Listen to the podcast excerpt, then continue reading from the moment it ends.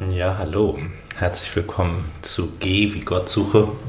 Auf der Suche nach Gott in der Bibel und in der Welt. Heute mit einer ja, wundersamen biblischen Geschichte und Hartmut Rosa, dem Resonanzsoziologen.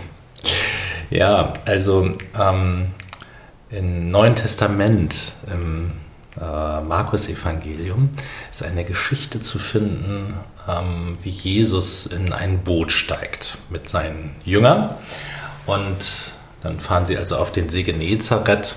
Und auf dem See Genezareth ist es gefährlich, wenn Sturm aufkommt. Ich war einmal dort und das ist also, kann man sich nicht so vorstellen wie einen kleinen See, sondern das ist mehr wie die Nordsee bei Sturm, wenn es da äh, windig wird.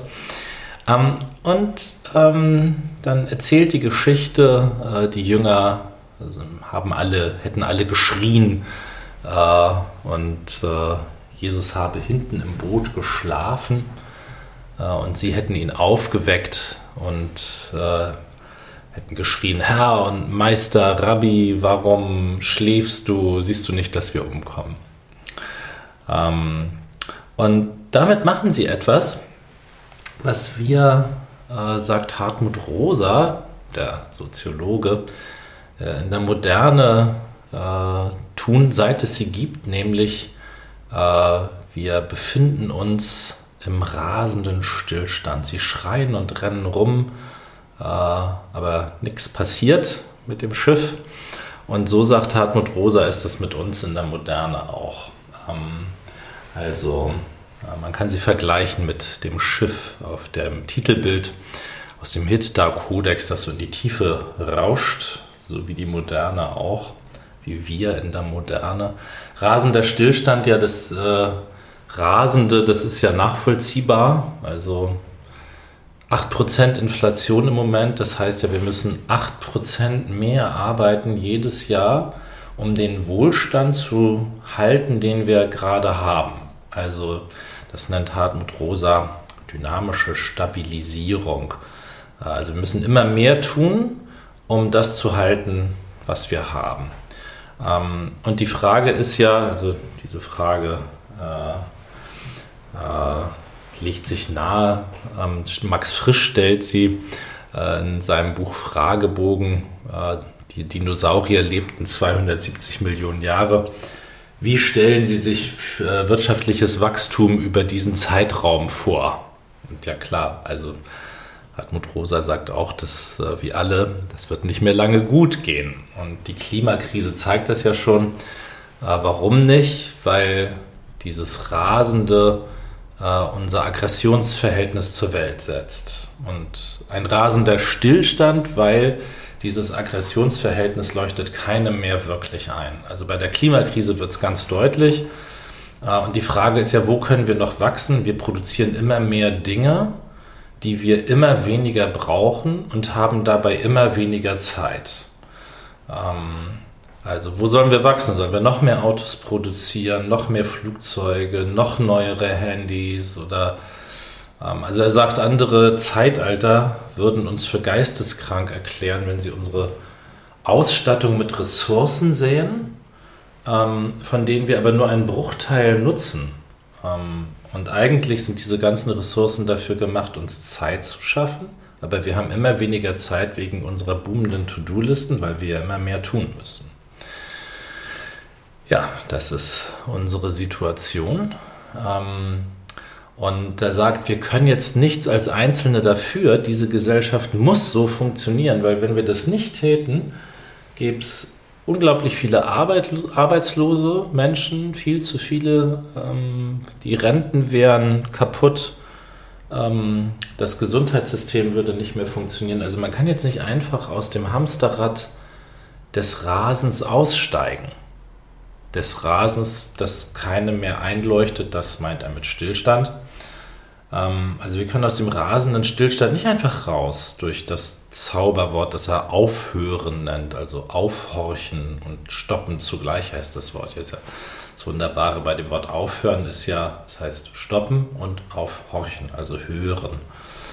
Ähm, ja, ähm, und äh, Das Ganze führt dazu, dass wir ressourcenorientiert leben und äh, nicht so, dass wir gemeinsam nach einem guten Leben suchen. Die Frage nach dem guten Leben ist privatisiert worden. Dafür soll jeder selbst verantwortlich sein.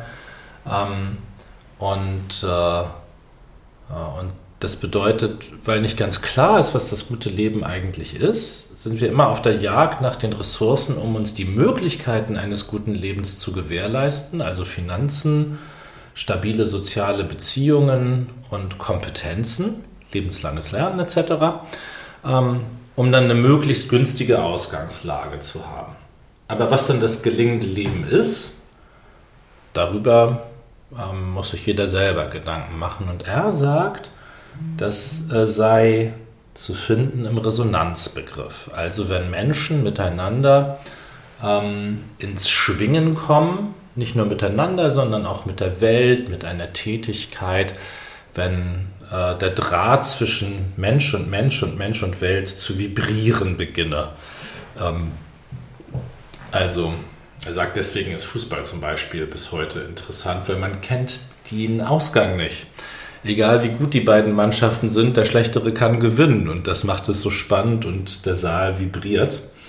Ähm, oder das Stadion vibriert. Ähm, ja, und um ähm, in Resonanz zu kommen, das wissen wir nun aus, der, äh, aus den Forschungen der Notfallseelsorge und überhaupt der Seelsorge, müssen wir in einem ausgeglichenen Zustand sein. Ähm, die Forschung zum Vagusnerv nennt das den ventral-vagalen Zustand. Also, ähm, und den hat Jesus, als er gerade aufwacht, als ihn die Jünger aufwecken.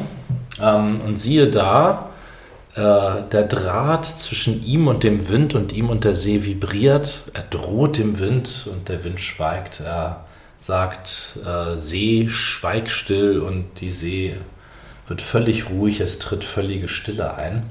Und Jesus sagt dann nicht so ressourcenorientiert, ran an die Ruder alle oder hisst das Segel oder flickt das Leck oder sowas, sondern ähm, äh, er fragt, warum habt ihr denn so große Angst? Spannend, weil Hartmut Rosa sagt, dass wir in der Moderne deswegen äh, so sehr rasen können. Nicht, weil wir glauben, dass wir auf eine strahlende Zukunft hinleben. Das wissen wir in der Klimakrise, dass die nicht strahlend sein wird für unsere Kinder und Kindeskinder. Sondern ähm, weil wir das Gefühl haben, hinter uns ähm, verfolgt uns ein Abgrund, in den wir hineinstürzen könnten, wenn wir nicht renten, ähm, wenn wir nicht äh, rennen würden. Und äh, äh so rennen wir und rennen wir und äh, agieren aus Angst. Warum habt ihr so große Angst? fragt Jesus. Habt ihr noch keinen Glauben? Und nun äh, sagt Hartmut Rosa im Aggressionsverhältnis zu sich selbst, zur Welt und zueinander, also er sagt, die verschiedenen Gruppen unserer Gesellschaft reden ja nicht mehr miteinander, äh, sondern erklären sich gegenseitig für Idioten oder Verbrecher. In den USA wird das am allerdeutlichsten, aber in der Impfdebatte ist es auch mit Händen zu greifen. Ähm, also äh, im Aggressionsmodus geht Demokratie nicht. Bei Demokratie müssen wir ein hörendes Herz haben. So wie Salomo zu Gott sagt, schenke mir ein hörendes Herz, als er einen Wunsch bei Gott offen hat im Traum. 1. Könige 3, 9. Und ähm, also ähm, Hartmut Rosa fragt sich, wo kann man ein hörendes Herz entwickeln in unserer Gesellschaft? Und da fallen ihm die Religionen ins Auge und die Kirchen. Ähm, und das heißt, äh, dass er auf das schaut, was in den Kirchen immer schon praktiziert wird, nämlich auf das Wort hören auf die Musik hören. Wir singen ja nicht in Gottesdiensten, um schön zu singen, sondern damit die Worte zu uns sprechen. Ähm, ein hörendes Herz zu bekommen im Gebet, im betrachtenden Gebet, in der Stille, das machen wir seit Jahrhunderten. Und das ähm, finde ich deswegen also nahezu erlösend äh, für mich als Pastor, weil ich immer das Gefühl habe, oh Mann, warum finden viele die Kirche so irrelevant und so wo da doch so viel Gutes zu finden ist und ich für mich so viel Gutes gefunden habe und ich Menschen kenne, die für sich so viel Gutes in der Kirche gefunden haben. Ich bin ja nicht naiv, ich kenne die Kirche von innen. Ich weiß, wie viel Probleme und Schwierigkeiten und auch äh, Übergriffigkeiten es in der Kirche gibt. Das ist mir alles klar. Aber das ist ja kein Widerspruch dazu, etwas Gutes finden zu können in der Kirche. Ähm, und äh, nicht in das Hamsterrad einzusteigen sondern auszusteigen aus dem Hamsterrad für eine Stunde im Gottesdienst. Ein Gottesdienst ist nicht geeignet dazu, irgendetwas zu erreichen. Deswegen sind Gottesdienste auch nicht dafür da, dass sie möglichst viele Menschen erreichen. Wenn wir dafür Gottesdienste machen, dann ist das kein Gottesdienst mehr, dann ist das ein, keine Ahnung, dann ist das, ist das eben was anderes. Aber ein Gottesdienst ist einfach Selbstzweck. Ähm, ich bin ja total dafür, dass wir die interessant gestalten und so. Aber sie sind erstmal nur da, um Gott zu feiern und das Leben zu feiern. Und du kannst in einem Gottesdienst nichts erreichen. Du kannst nicht sagen, ich bin jetzt ein noch besserer Gottesdienstbesucher gewesen oder wir haben einen noch besseren Gottesdienst gefeiert und da war noch schneller, höher, weiter, besser und so weiter und so fort, welchen Komparativ man auch immer wählen will. Nein, die Gottesdienste sind dafür da, die wir feiern, um eine Stunde lang aus dem Hamsterrad auszusteigen und zu spüren, was macht das eigentlich mit uns? Was macht das mit mir, dass ich meine To-Do-Listen abarbeiten muss und es nie schaffe? Was macht das mit mir, dass ich nie Zeit habe für das Eigentliche? Und sage, das Eigentliche soll dann im Ruhestand kommen, wenn ich mir Zeit nehme für das, was mir wirklich wichtig ist.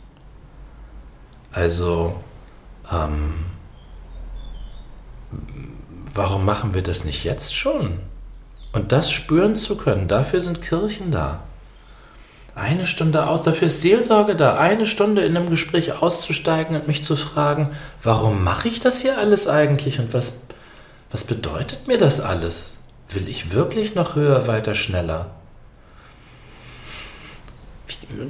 Aufhören ist das Stichwort. Eberhard Jüngel, ganz alter Predigtband, er nennt seine Predigten Unterbrechungen. Das ist, was Gottesdienst ist. Unterbrechung.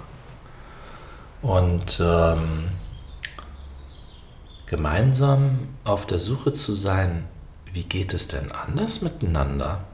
Also Hartmut Rosa sagt, er hat da gar keine Antwort drauf. Keine, zumindest bin ich da noch nicht bei ihm in seinem Werk. Vielleicht habe ich auch noch zu wenig gelesen erst mal einen Vortrag gelesen von ihm und das Resonanzbuch angefangen. Äh, wer mich belehren kann, belehre mich gerne. Ich, ich höre gerne. Da habe ich wirklich ein hörendes Herz. Ähm, aber miteinander nach einem anderen Weg zu suchen, als den, den alle immer jetzt gehen, immer fitter zu werden, immer besser werden zu müssen. Nein. Nee, dafür sind wir nicht da in der Kirche. Wir sind für die da, die sagen, ich kann nicht mehr, ich will nicht mehr. Ich will was anderes, das gibt mir überhaupt nichts mehr. Es gibt mir überhaupt nichts mehr, noch ein neueres Auto, einen schöneren, was weiß ich, zu haben. Ähm, ich will was anderes, ich will Resonanz. Ich will das vibrierende, wahre Leben. Ich will die Liebe spüren, die Leidenschaft. Ähm, danach miteinander zu suchen. Ähm, und ihr merkt, diese Folge wird völlig offen aufhören. Also, wo findest du das denn? Das wirklich wahre, vibrierende Leben? Was bedeutet es für dich, in Resonanz zu gehen? Mit dir selber, mit anderen und mit der Welt? Und was für Vorschläge hast du, wie wir alle zusammen einen anderen Weg gehen können? Das ist ja die Frage. Nicht nur Einzelne, sondern alle zusammen. Wie ginge das? Hm, ich glaube, da sind wir erst am Anfang. Ich glaube, unsere Kinder und Kindeskinder werden diese Frage beantworten müssen. So viel für heute. Ähm, ja, also herzlich willkommen in diesem Boot auf dem Weg nach unten mit dem, der in der Mitte schläft. Geh wie Gott suche, auf der Suche nach Gott in der Bibel und in der Welt. Tschüss.